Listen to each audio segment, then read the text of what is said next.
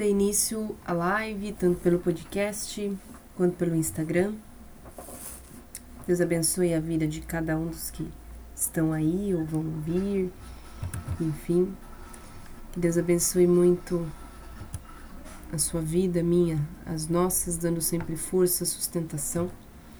Amém? A gente vai continuar Mateus 22, vamos ver se a gente dá conta de terminar os 46 capítulos, versículos, né? O, o capítulo 23 também tinha, o 21 também tinha 46 versículos, e a gente fez metade num dia e metade do outro. Vamos vamos ver hoje. Amém? Fazer oração. Fiquem à vontade, como sempre, para fazerem perguntas, tirarem suas dúvidas. Enfim, é um espaço nosso. Amém? E vamos lá. Pai querido e amado, nós estamos aqui na Sua presença. Que o Senhor venha nos instruir, nos auxiliar, que nós nos coloquemos aos Teus pés com toda a pequenez que nós somos. Guia os nossos passos, cuida de nós, nos ilumina, nos ajuda, nos abençoa, Senhor. Cuida da nossa mente, do nosso coração. Pai, eu peço no nome de Jesus que o teu Espírito Santo esteja aqui, ele é bem-vindo. Cuida dos corações, transformando os corações em solo fértil para receber a tua palavra, Pai. Ajuda-nos a compreender o que o Senhor quer nos falar. E, Pai, eu oro em nome de Jesus que o Senhor me use completamente como quiser, conforme a tua vontade, trazendo a interpretação, a compreensão, a revelação, o entendimento da palavra, Pai. Em nome de Jesus é o que eu peço e agradeço. Amém. Amém? Então vamos começar. É... Ainda ninguém entrou no Instagram, mas não tem problema, fica gravado. Depois quem for assistir ou ouvir pelo podcast. É... Toda dúvida que tiver, pode entrar em contato comigo pelo direct, enfim. Eu tenho vários grupos que eu administro pelo Cordas de Amor. Então, se você quiser entrar em algum, algum grupo, fique à vontade para entrar em contato comigo, me chamar, enfim, para que eu possa te adicionar e você estarem mais vezes em contato com a palavra, com a, com a vinda de Cristo. Amém? E Mateus 22 vai falar, vai ser mais uma parábola do banquete de casamento. E Mateus 22 vai falar assim: Jesus lhes contou outras parábolas. Disse ele: o reino dos céus pode ser ilustrado com a história de um rei que preparou um grande banquete de casamento para o seu filho. Quando o banquete estava pronto, o rei enviou seus servos para avisar os convidados, mas todos se recusaram a ir, a vir. Então ele enviou outros servos para lhes dizer: Já preparei o banquete, os bois e novilhos gordos foram abatidos e tudo está pronto. Venham para a festa. Mas os convidados não lhes deram atenção e foram embora, um para sua fazenda, outros para os seus negócios. Outros ainda agarraram os mensageiros, os insultaram e os mataram. O rei ficou furioso e enviou seu exército para destruir os assassinos e queimar a cidade deles. Disse a seus servos: O banquete de casamento está pronto e meus convidados não são dignos dessa honra. Agora saiam pelas esquinas e convidem todos que vocês encontrarem. Então os servos trouxeram todos que encontraram, tanto bons como maus. e o salão do banquete se encheu de convidados. Quando o rei entrou para recebê-los, notou um homem que não estava vestido de forma apropriada para um casamento. E perguntou: Amigo, como é que você se apresenta sem a roupa de casamento? O homem não teve o que responder. Então o rei disse: Amarrem-lhe as mãos e os pés e lancem-no fora, na escuridão, onde haverá choro e ranger de dentes. Pois muitos são chamados, mas poucos são escolhidos. Amém? É, peço até discernimento do Senhor para poder passar essa passagem, a interpretação, o auxílio para direcionar o que ele está querendo dizer, porque é uma passagem que se eu não passar bem e as pessoas não compreenderem, é uma passagem que pode gerar muitas polêmicas e muitos conflitos das pessoas com Deus. A gente precisa entender que toda parábola que Jesus conta, na verdade, ela está se referindo de uma forma alegórica, de uma forma metafórica, com o reino de Deus. Tanto que sempre Jesus começa falando: o reino dos céus pode ser ilustrado, o reino dos céus é semelhante a. E então aqui ele está trazendo que o reino dos céus ele pode ser ilustrado como o banquete de casamento, né? Aquela festa antes do casamento. É o que ele está trazendo, a festa do, do casamento, né? E, e ele vai chamar essas pessoas que fazem parte dessa comunidade e esses não vêm. E além de não vir, ainda insultam, criticam, maltratam os servos. Ana, quem são essas pessoas? O banquete de casamento do filho, o filho é Jesus, ok? Os servos são os profetas e as pessoas que anunciam o reino de Deus. Esses que foram primeiramente convidados são os que na época eram os israelitas. Eram as pessoas para quem Jesus veio. Né? Eu tenho falado bastante sobre isso na live. São pessoas para quem Jesus quis. Né? Jesus veio para salvar o seu povo. Tem o um versículo que fala: Eu vim para os meus, mas os meus não me receberam, os meus não me quiseram. Tanto aquela passagem que a gente já leu algumas lives atrás, da mulher que come as migalhas.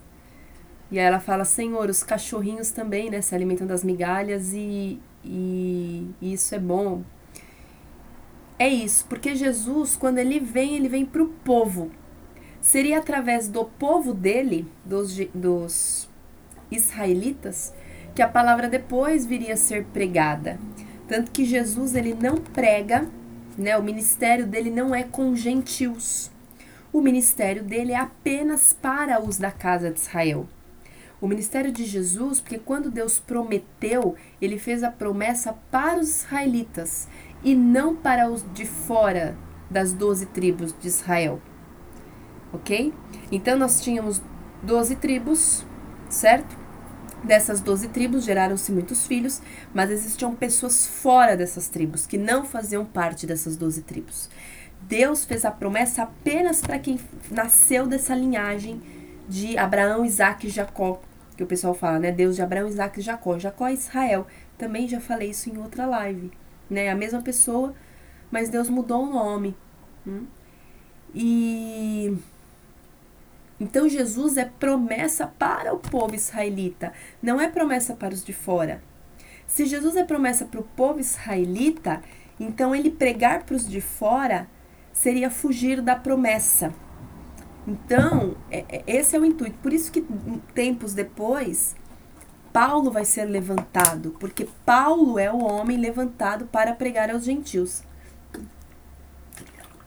Tanto que toda vez que Paulo vai começar a anunciar algo, de alguma das cartas dele, das cartas paulinas, que é Romanos, é, Gálatas, Efésios, entre muitos outros. Não sei se Filipenses também ele que escreveu, enfim, mas são muitas cartas que ele escreveu.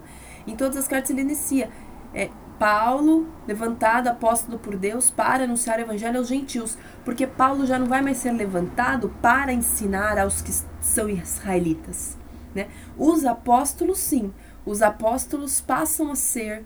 É, eles pregam para a tribo, eles continuam o ministério da tribo.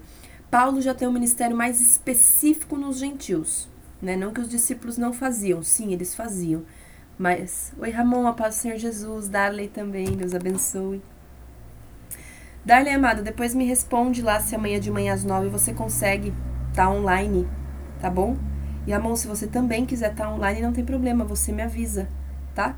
É, eu não sei se eu vou conseguir gravar, porque vai ser um momento é, se eu conseguir gravar o áudio, aí eu mando, tá? Mas. Porque às vezes acaba tendo. Um acaba falando particularidades da vida, sabe? E aí eu não sei se eu vou conseguir gravar para jogar em podcast. Mas se vocês dois quiserem estar, fiquem à vontade. tá bom? Aí eu abro uma chamada de vídeo pelo WhatsApp, tá? Mas você em especial, Darly, que tinha me pedido o estudo bíblico de batismo, tá bom? Ramon, você é batizado? É, mas voltando aqui, então Jesus ele é a promessa para os israelitas. Então ele tinha que ser a cumprimento da promessa, o cumprimento, a própria profecia cumprida de pregar para os israelitas. Ah, mas então Jesus não se importa para os que não são de Israel? Não é isso. É que era o ministério dele. Hum? Jesus também, como homem, vem para pregar para um público. Isso faz parte, a gente já falou também sobre identidade em Deus. Quem eu sou em Cristo? Porque. Ah, legal então. Amém. Mas mesmo assim, se você quiser, é sempre bom rever os, os estudos de, de batismo, tá bom? Glória a Deus por isso. E a gente sempre precisa saber. É... Desculpa, vim ver um negócio aqui. Vim pesquisar o que é a igreja anglicana. igreja anglicana, ela é católica ou ela é evangélica ou ela é o quê? Ah, depois eu dou uma pesquisada aqui, interessante. Nunca tinha ouvido falar. É... Quando a gente sabe para que nós fomos chamados em Cristo, a gente não perde tempo. E Jesus também não podia perder tempo, porque depois outros seriam levantados para cuidar do povo todo. Então Jesus é promessa para israelita. Então a gente precisa entender bem isso. Não é que Deus não se importava com os outros, com os que não eram israelitas, com os que faziam parte de outros povos, mas é que aqueles que a promessa era para os de Israel, para os das, do, os das doze tribos, ok? E aí Jesus vem e esses são esses primeiros convidados do banquete é que são os israelitas e são os que não querem, né? Eles não querem Jesus, até porque os israelitas, eles estão numa fase, se a gente parar para perceber, uma fase, a gente pega, por exemplo, os fariseus, os saduceus, os doutores da lei da época, eles estavam assoberbados com os, o próprio conhecimento. Eram pessoas muito teóricas e racionais no no conhecimento mesmo da palavra, né? No, no Velho Testamento, no Pentateuco, né, a Torá, cada um vai trazer o nome aí que queira. É, e eles tinham todo esse conhecimento e estavam perdidos nisso. Então, eles levaram muitas coisas de forma literal, eles não conseguiam aceitar que Jesus era o Cristo, alguns até aceitavam, mas não falavam. Havia muita inveja em cima de Cristo a partir desses homens, porque Jesus era a própria profecia, ele cumpria o que aqueles homens não cumpriam. Jesus também era uma ameaça Gente, Jesus é uma ameaça política, cultural, histórica, social. Jesus é uma ameaça, sim. Em que sentido, Ana? No sentido de que quando ele chega, ele revoluciona. Né? Uma vez eu ouvi, Jesus é um revolucionador. Ele é mesmo revolucionário, desculpa. Ele é mesmo revolucionário. Né? Ele é um cara. Quando ele estava ali na época, imagina é, ele pregando certas coisas e esses homens que enchiam a si mesmos de dinheiro e de comida e de tudo mais, enquanto o povo estava sofrendo e passando fome, Jesus pregando na cara deles e falando que vocês estão fazendo errado. Né? E assim, Jesus ele vinha com, com força, ele veio assim sem medo mesmo de falar o que tinha que ser falado. E é uma ameaça, né? Para a política, o pessoal na época não entendeu quando falava-se de rei Achava-se que ele tomaria o poder lá do rei da época, né? O Pôncio Pilatos lá, o... É, sempre o Herodes. Não! Então, olha o problema. Porque a partir do momento que as pessoas entendessem que, na verdade, ele é um rei espiritual, que o reinado dele é eterno e é um reinado espiritual, as pessoas é, sairiam das suas prisões mentais, emocionais e espirituais. E, e mesmo quando ele vem nessa forma de rei, isso é uma ameaça. Porque o povo ouve o rei. Né? O rei é para o povo, o povo é para o rei. Então, olha a ameaça da política que esses homens viram na vida de Cristo. Por isso que lá, quando é, é anunciado que o rei já estava na terra, Maria tem que fugir. Maria tem que se esconder no deserto. Maria tem que ir para o nada com José, auxiliando ela Porque já se sabia que o rei estava e o povo interpretou isso de uma forma literal. Hum? Porque até então, no Velho Testamento, todas as libertações, todas as ações de Deus eram sempre tocáveis, físicas, reais. Agora Jesus vem com uma libertação, com uma transformação interna e espiritual. Então a gente precisa compreender isso e compreender que o contexto, a época de Jesus deve ter sido muito conturbada. Jesus deve ter causado aqueles burburinhos 24 horas por dia. Porque era como assim? Um cara que não tem medo de falar, que prega na cara, que, que aponta o dedo e, e, e fala do pecado dos outros. Pastor Jesus, Érica, Deus abençoe sua vida. Como assim? É um, gente, eu fico assim. É, outro dia eu fiquei pensando se eu gostaria de ter vivido na época de Cristo, né? Porque hoje em dia, eu acho que é muito, entre aspas, vou explicar o que eu quero dizer. Hoje em dia eu acho muito mais fácil crer em Cristo do que antigamente. Porque eu, eu me compadeço até certo ponto dos fariseus. Porque eu acho que deve ter sido muito difícil para eles, porque eles tinham tanto teórico na mente que eles achavam que as coisas tinham que acontecer daquela forma da teoria. Então, quando não aconteceu daquela forma da teoria, eles surtaram, eles piraram, eles, pô, não é isso nada, ele não é o filho de Deus. Então, é, o Filho de Deus vai vir desse, desse jeito. Nós, hoje em dia, nós temos a Bíblia inteira. Nós conseguimos ter a interpretação inteira. Mas antigamente não. Né? Então, assim, ao mesmo tempo que foi bom ter visto Jesus com os próprios olhos, é, eu, hoje em dia a gente tem o todo. Né? Então, eu fiquei pensando, eu falei, será que eu gostaria de ter vivido nessa, naquela época antiga?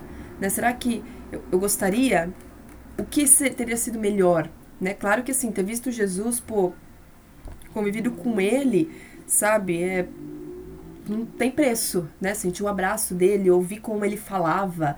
Como será que é o, o às vezes eu me pergunto como será que era o timbre da voz de Cristo? Como que ele falava, né? Como que era a voz dele, o timbre, o posicionamento da voz dele quando ele falava com uma criança? Ou quando a gente vê uma criança, né, mimimi, como que era quando ele falava com um fariseu, com uma mulher, com um homem, quando alguém estava desesperado?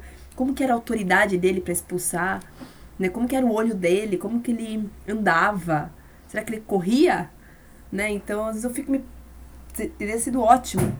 Mas nós temos a chance de ter a palavra por inteiro e de hoje em dia ter a interpretação de uma maneira, entre aspas, mais, entre aspas, mais fácil. É, então, esses primeiros convidados são os israelitas. São aqueles para quem Jesus veio. Ele veio para essas pessoas. Mas essas pessoas não receberam. E aí, o rei vai ficar furioso. Quem é o rei? É Deus. Né? Como assim?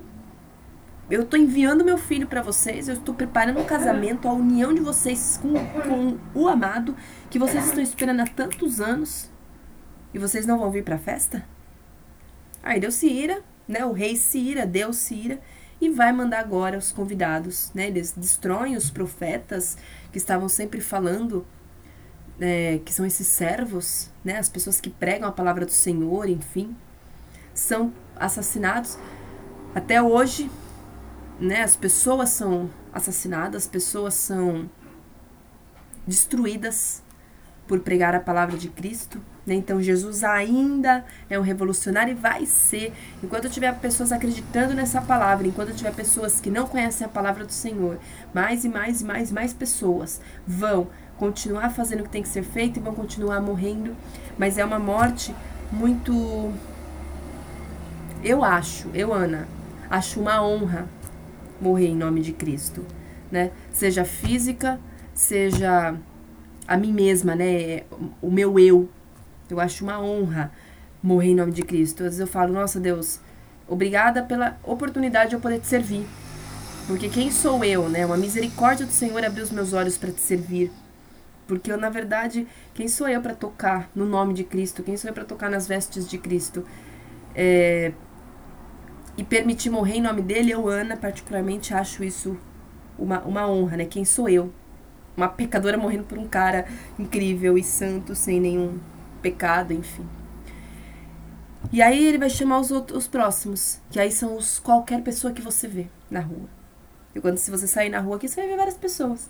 Você vai ver gente de shortinho curto, você vai ver gente de roupa até o pé, você vai ver mendigo, você vai ver rico, você vai ver gente falando no telefone, você vai ver gente chorando, você vai ver gente olhando pro céu, você vai ver gente usando drogas. Se você sair, né, por aí, enfim, você vai ver os mártires, exatamente, né, Ramon? É o termo usado para essas pessoas. E, inclusive, só fazendo um adendo, hoje eu vi um.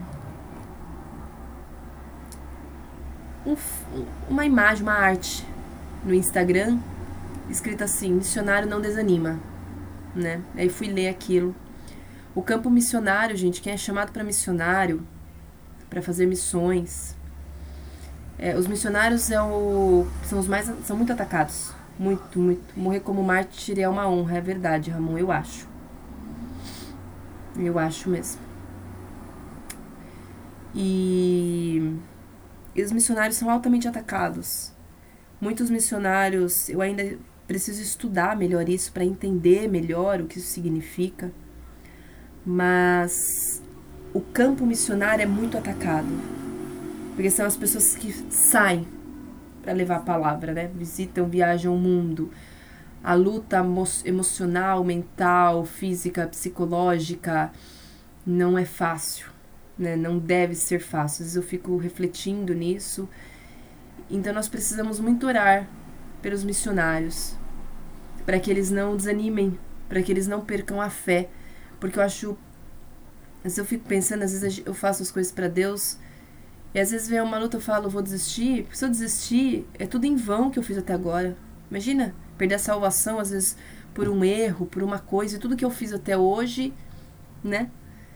Então eu fico pensando os conflitos e os cansaços que o missionário tem. Então, quem tem chamado para missionário, se fortaleça muito em Deus, busque muito o Senhor, ore muito, busque a palavra, porque os dias maus estão aí já, nós já estamos vivendo. E perder a salvação é muita tristeza. Hum. E aí, voltando para cá. Exatamente, Ramon. E ainda a África nem é o pior. O país que é pior é a Coreia do Norte, que está em primeiro lugar já há anos. Aí tem o Afeganistão, Somália, né? tem vários lugares. A África. Deixa eu ver se eu acho a África aqui. a África, África.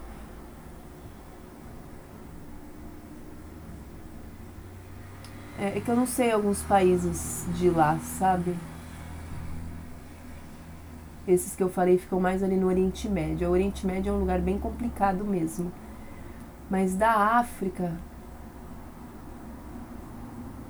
Confesso que eu não sei. Peraí.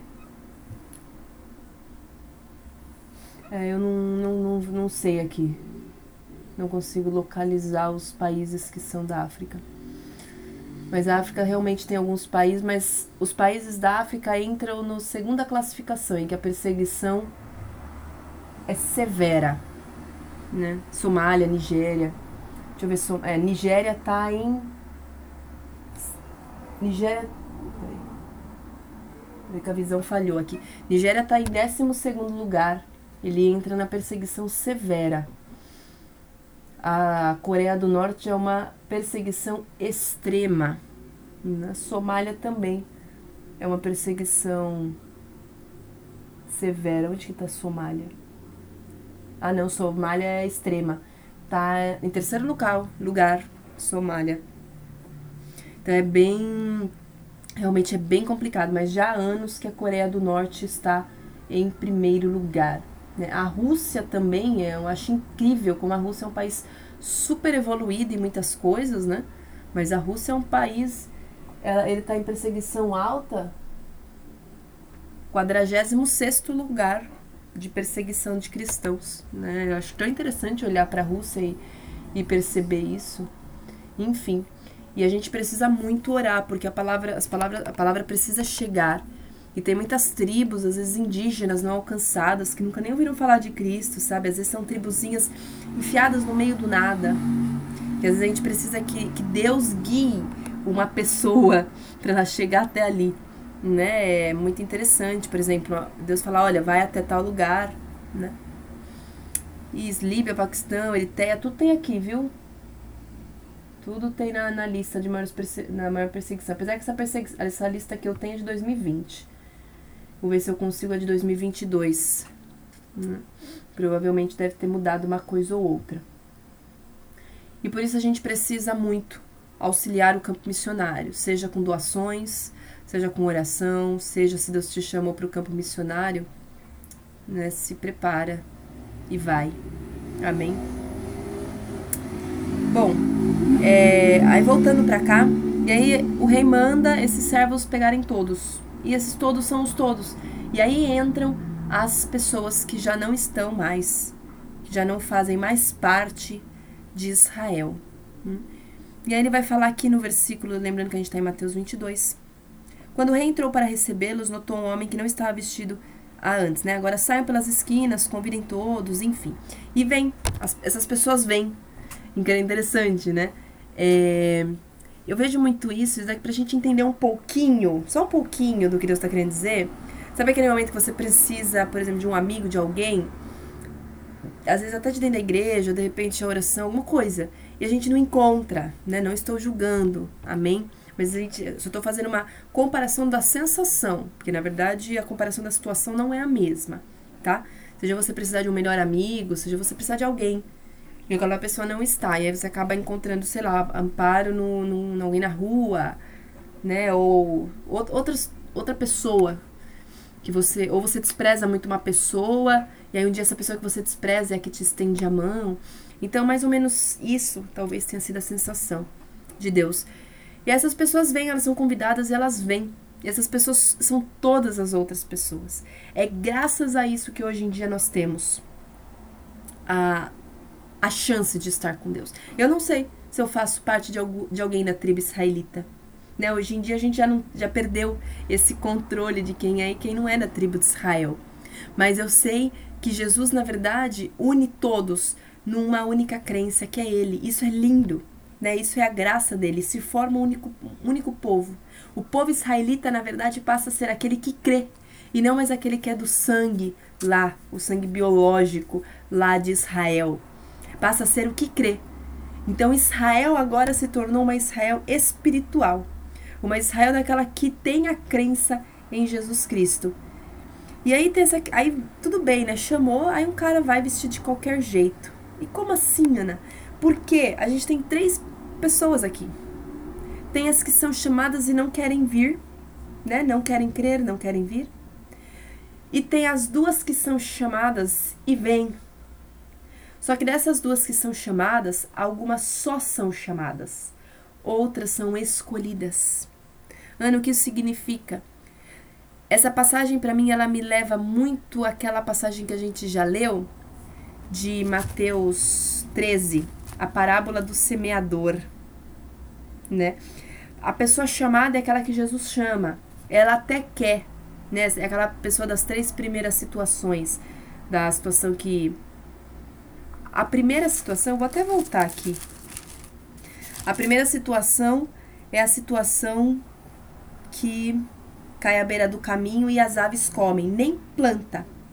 Essa nessa interpretação que a gente está vendo aqui, são essas pessoas que Jesus chama e elas nem vêm, né? A palavra nem penetra, nem entra. E aí nós temos outras duas situações.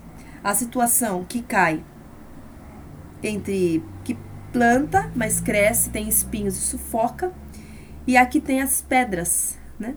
E dessas duas situações são os chamados. São pessoas que Deus chama, elas até querem, elas ouvem, elas vêm, mas elas não ficam não permanecem, não se preparam. Nela, ele não se preparou com a veste para o casamento. O que isso significa? Que a pessoa não, ela até ouviu, ela quer estar com Cristo, mas ela não se preparou. Ela não foi atrás de se tornar, de, de se melhorar, de ser alguém para estar na presença de Cristo. Ela apenas estava ali, o famoso que a gente brinca de chamar esquenta-banco, né? O famoso esquenta-banco, só vai por ir não permite, a palavra não tá a, a pessoa não tá permitindo a palavra fazer a transformação. Então você tá indo por ir, Sabe, a pessoa que só quer a cesta básica, a pessoa que só quer a cesta, a pessoa que só quer o bem, pessoa, o bem bom de Deus, né? A pessoa que só quer o cole, mas não quer pôr a mão no arado, não quer fazer, não quer se santificar, não quer pagar o preço, não quer abrir mão de si mesmo, não quer fazer nada por Cristo. Hum. Então, essa é a chamada.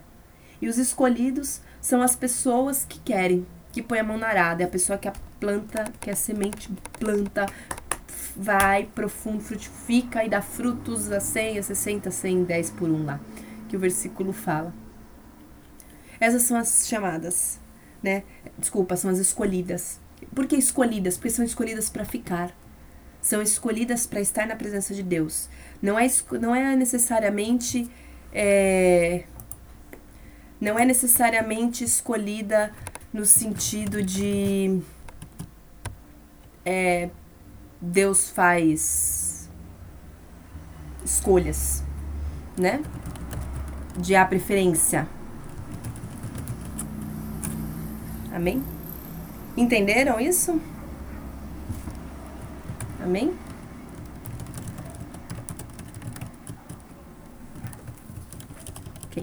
Bom, vamos continuar aqui na leitura versículo 15, tá bom? Então os fariseus se reuniram para tramar um modo de levar Jesus a dizer algo que desse, desse motivo para o prenderem. Enviaram alguns de seus discípulos junto com os partidários de Herodes para se encontrarem com ele. Disseram: Mestre, sabemos como o Senhor é honesto e ensina o caminho de Deus de acordo com a verdade. É imparcial, olha só, Tá vendo? Jesus é imparcial. Então não é que ele está escolhendo umas pessoas e outras não. É imparcial e não demonstra favoritismo. Agora diga-nos o que o Senhor pensa a respeito disso. É certo pagar impostos a César ou não? Jesus, porém, sabia de sua má intenção e disse: Hipócritas, por que vocês tentam me apanhar numa armadilha? Mostrem-me a moeda usada para pagar o imposto. Quando lhe deram uma moeda de prata, ele disse: De quem são a imagem e o título nela gravados? De César, responderam. Então deem a César o que pertence a César, e deem a Deus o que pertence a Deus, disse ele. Sua resposta os deixou admirados e eles foram embora. Ok? É,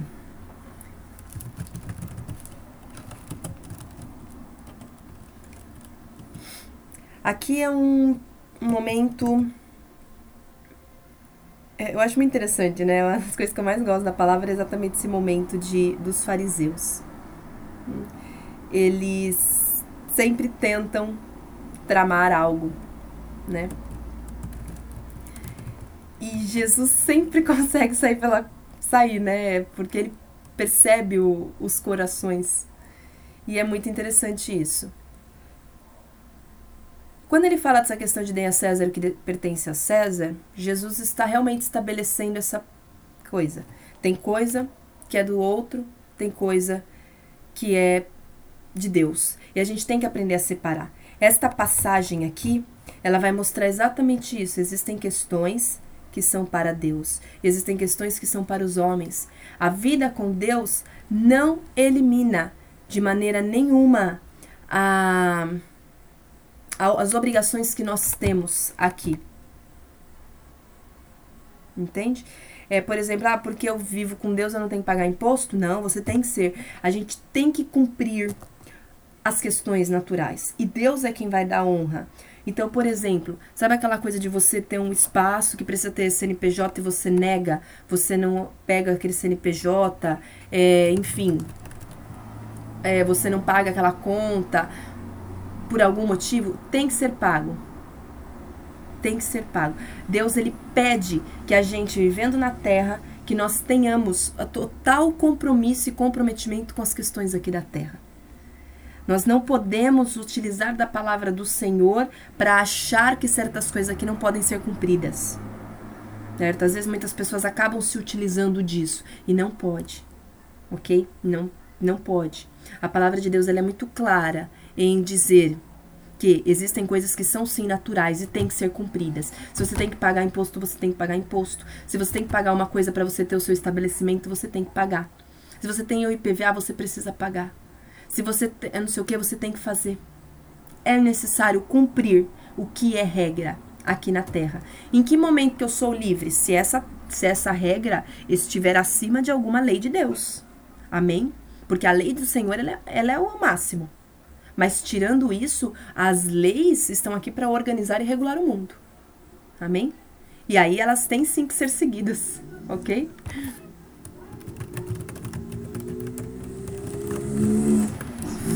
Bom, só fazer uma pesquisa aqui.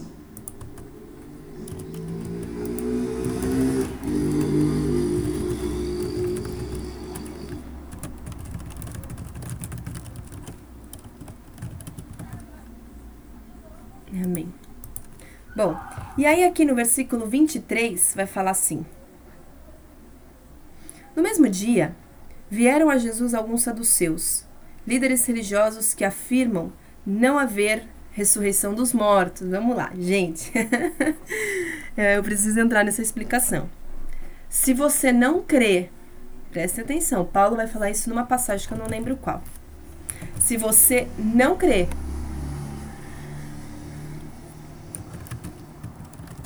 que Jesus ressuscitou, você pode pegar essa Bíblia inteira e jogar fora. Paulo vai falar isso. Porque se Jesus não ressuscitou, a gente está orando para um Deus morto. É muito forte entender isso. Se Jesus não ressuscitou, amém? Se eu não creio em ressurreição, eu não creio que Jesus está vivo. E se eu não creio que Jesus está vivo, eu não creio que Deus tem poder. Eu anulo tudo. Tudo. Amém? É muito importante entender isso. Muito importante.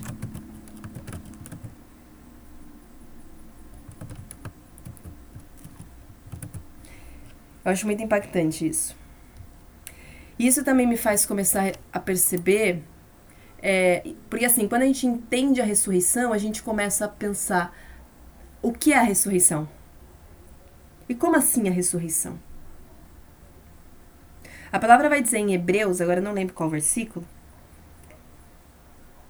que é aceito que as pessoas vivam uma única vez.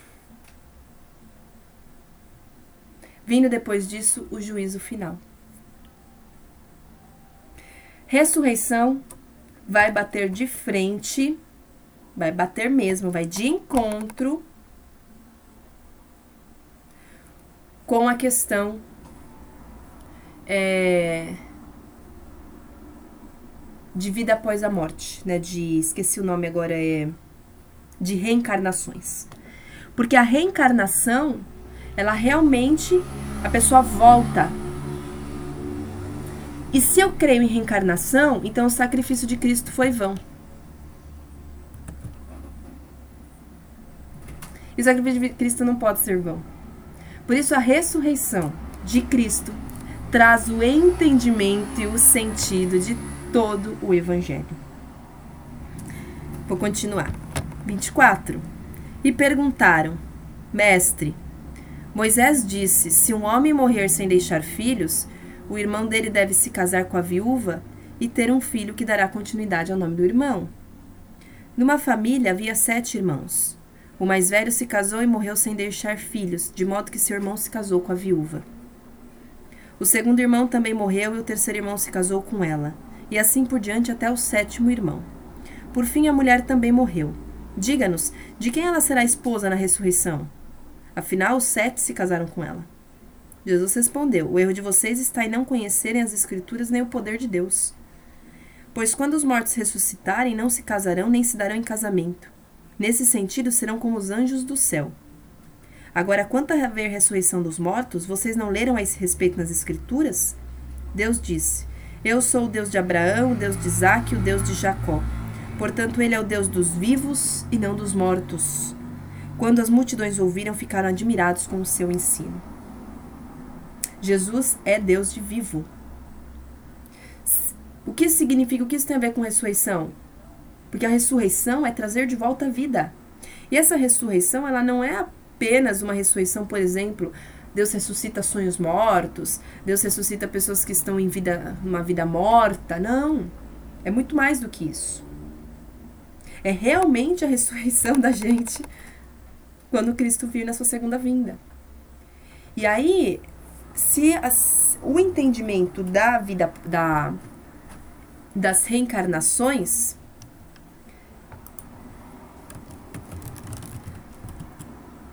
vai fazer com que eu não consiga crer na ressurreição. Porque para que que é a ressurreição? Para eu ir para a vinda de Cristo, para eu ir para o céu e não vai ter casamento, né? É, acho muito interessante isso, porque as coisas que, que o povo geralmente mais gosta, o que que une povo? Se você trazer uma comida com coisa, uma comida, se você falar assim, vai ter festa, vai ter churrasco e bebida grátis, ó, Outro dia eu tava conversando com algumas pessoas eu falei assim: Meu, se você estiver fazendo uma coisa, do nada você começar a falar de sexo, todo mundo para pra te ouvir. Todo mundo. Por quê? se tem três coisas que atraem o mundo, é comida, bebida e casamento. Nenhuma dessas três vai ter no céu. Porque a gente vai ter o deleite do Espírito no próprio Cristo no próprio, no próprio céu.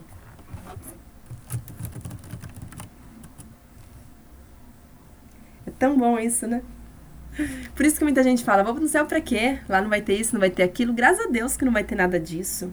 Porque o espírito vai estar tão embebecido com Deus, com e só consegue entender isso quem realmente já é já tem um entendimento espiritual aqui. Porque quem é muito natural aqui não vai não vai conseguir encaixar esse ponto. E aí Jesus vai falar o quê?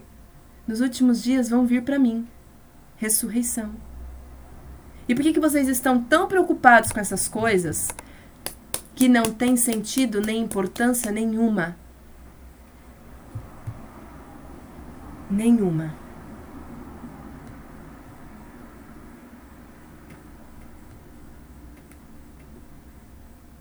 Às vezes a gente tem muitas preocupações com relação a isso. E Jesus está falando, não tem importância nenhuma.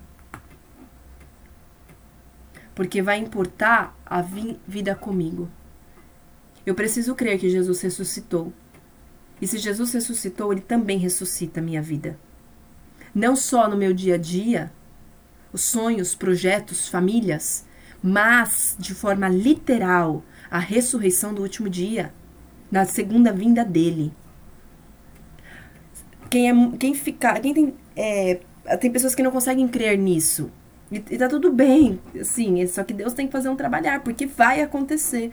Eu Ana, acredito muito na Bíblia do início ao fim. Porque Deus, Deus tem poder para qualquer coisa. Deus tem poder para tudo. Para ele nada é impossível. Para mim é, para ele não. E aí realmente ficar muito na teoria, por isso que o ser humano às vezes é, cria tanta teoria, tanta coisa, tanta religião, tanta filosofia de vida, tantas coisas, porque gente, para nós seres humanos acreditar na palavra é muito complexo, é muito, gente, é muito complexo. A gente parar para realmente pensar, é de uma complexidade entender a Bíblia. Porque a gente para e fala, imagina, gente, nós somos muito humanos, muito naturais. E a Bíblia é absurdamente espiritual. Porque quando você fala para alguém, cara, você vai ressuscitar nos últimos dias, no último dia, né? Você vai falar, como assim? Meu corpo já vai ter deteriorado, vai ter bicho de comer. Tudo bem, mas a palavra diz que a alma dorme. Né? A alma vai estar no sono. Quando a pessoa morre, ela na verdade está num sono. Por isso que quando o povo ia, Jesus ia, ressusc, é, ia ressuscitar alguém, e já tinha morrido alguns, Lázaro, por exemplo, ele sempre dizia o quê? Vocês estão chorando, tá dormindo. E as pessoas rachavam o bico. Né? Existem passagens. Jesus ficava chateadérrimo. Jesus chorou quando foi lá ressuscitar Lázaro. Não chorou por tristeza, chorou por conta de. Cara, eu já tô há anos, há tempos com vocês e vocês ainda não acreditam que eu posso ressuscitar? Vocês ainda não creem no meu poder? Por isso que Jesus chora. Chora por conta daqueles corações endurecidos.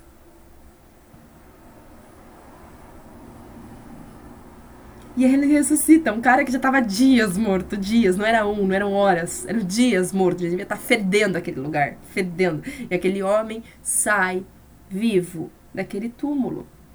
Naquela época o povo já achava loucura. Imagina hoje em dia, que a gente não convive com, a, com Cristo como conviviam lá. Mas Jesus é poderoso para fazer. É difícil crer? Claro que é difícil crer, porque nós vivemos num mundo cada vez mais natural e humano. Mas nós não podemos permitir que o nosso coração endureça. E quando a gente percebe o coração endurecido, a gente tem que correr e orar para Deus e falar: me ajuda, me ajuda a crer, porque Deus entende. Mas a gente não pode permitir a dureza do coração. Não pode. E aí, continuando aqui, porque hoje a gente vai terminar os versículos. Sabendo os fariseus que Jesus tinha calados os saduceus com essa resposta, reuniram-se novamente para interrogá-lo. Um deles, especialista na lei, tentou apanhá-lo numa armadilha com a seguinte pergunta: Mestre, qual é o mandamento mais importante da lei de Moisés? Jesus respondeu: Ame o Senhor seu Deus de todo o seu coração, de toda a sua alma e de toda a sua mente. Este é o primeiro e maior mandamento. O segundo é igualmente importante: ame o seu próximo como a si mesmo. Toda a lei, todas as exigências dos profetas se baseiam nesses dois mandamentos. Simples, né? Simples no sentido de que os dez mandamentos se resumem em dois: ame a Deus e ame o próximo como a si mesmo. Ana, mas como assim? Tem lá, não matarás. O que é não matarás? Você não vai matar alguém que Deus ama. Você não vai matar o seu irmão se você tem que amá-lo. Não furte. Furtar é o oposto do amor. Então, tudo que é o oposto do amor, eu não posso fazer. Por isso que se encerra nesses dois mandamentos. Ame a Deus sobre todas as coisas e ame o próximo como a si mesmo. E como o mundo já seria o céu se nós vivêssemos esses dois versículos. Mas a gente tem convivido cada vez mais com o egoísmo, com a maldade, com a morte, com o assassinato, com os abusos, com os xingamentos, as reclamações, os maltratos, né? as maldições. Às vezes a gente critica, xinga mais do que ora, mais do que abençoa. A gente às vezes resolve nossos problemas gritando, xingando, maltratando, mais do que orando e buscando, tentando auxiliar, levando, levar a mão para a pessoa. Uma das frases às vezes que eu mais ouço é: ah, eu não, para quê? Ele não faz por mim?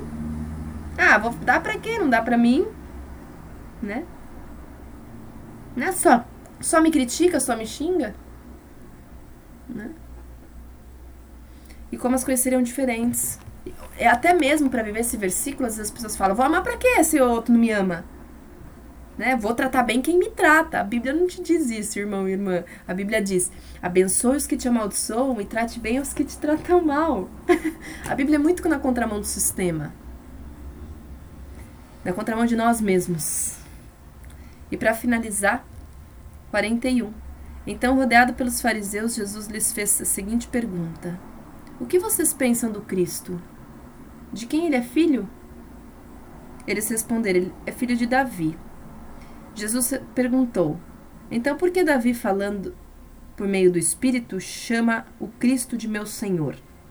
Pois Davi disse: O Senhor disse ao meu Senhor: Sente-se no lugar de honra à minha direita, até que eu humilhe seus inimigos debaixo de seus pés.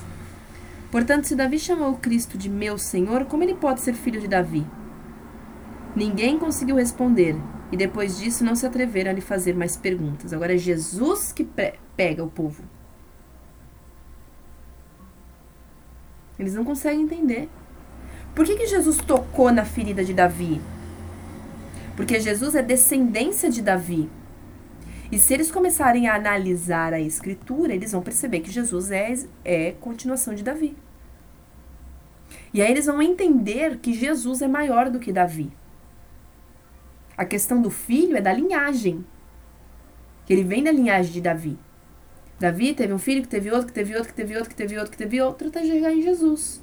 Só a gente lê Mateus 1 e Lucas, acho que 1 também. A linhagem as duas linhagens de Cristo, né? Tem a linhagem, acho que é de José e a linhagem de Maria. as duas linhagens de Cristo. E ele vem de, ele vem de Davi.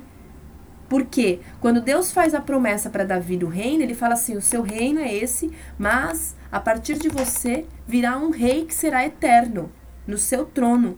Nunca te faltarão reis no seu trono.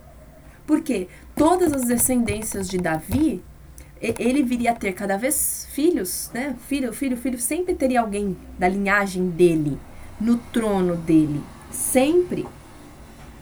Mas quem iniciou foi ele, ah, foi Saul. Não, Deus rejeitou Saul. Rejeitou. Saul foi o primeiro rei de Israel, mas Deus rejeitou Saul. O primeiro rei de Israel é Davi. Começa com Davi e termina com Cristo. É uma linhagem que nunca mais acabou.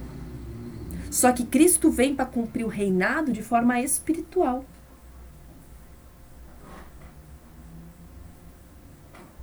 E os caras não entendem, por isso que Jesus joga essa, essa isso para eles. Reflitam. Eu sou filho de Davi porque eu vim da linhagem dele, então eu sou o Cristo. Se eles entendessem isso, eles chegariam que Jesus realmente é o Filho, é o Cristo, é o Salvador e é o Senhor. Ele é filho pela linhagem, mas ele não deixa de ser o Senhor. É forte e impactante. Se os homens, se eles tivessem entendido isso, só que se eles entendessem, eles ficariam calados, porque os fariseus, saduceus, esse povo aqui, eles não tinham a capacidade de se dobrarem por orgulho, arrogância, prepotência, eles não conseguiam se dobrar para aquele homem que estava falando com eles, aquele santo que é Jesus Cristo. Amém? Hoje a palavra ela trouxe muito essa questão de quem é, quem não é, quem quer, quem não quer, quem busca, quem não busca discernimento, compreensão de coisas que Cristo ensina. Muitas vezes esse discernimento só se encontra quando a gente tem vida, intimidade com Jesus Cristo. Amém? É, é isso que eu quero passar.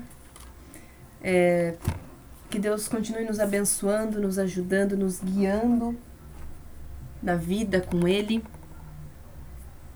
Amém?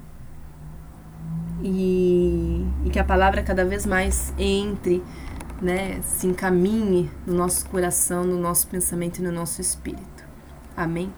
Deus abençoe muito a vida de vocês. Não se esqueçam, se tiverem dúvidas, podem tirar.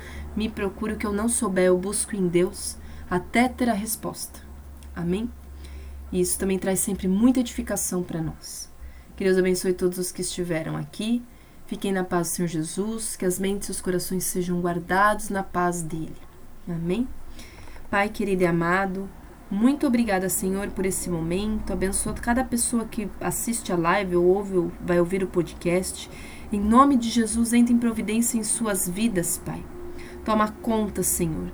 Toma conta do coração e da vida de cada um. Eu louvo o seu nome.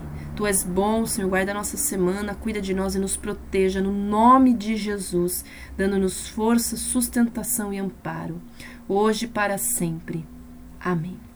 Amém?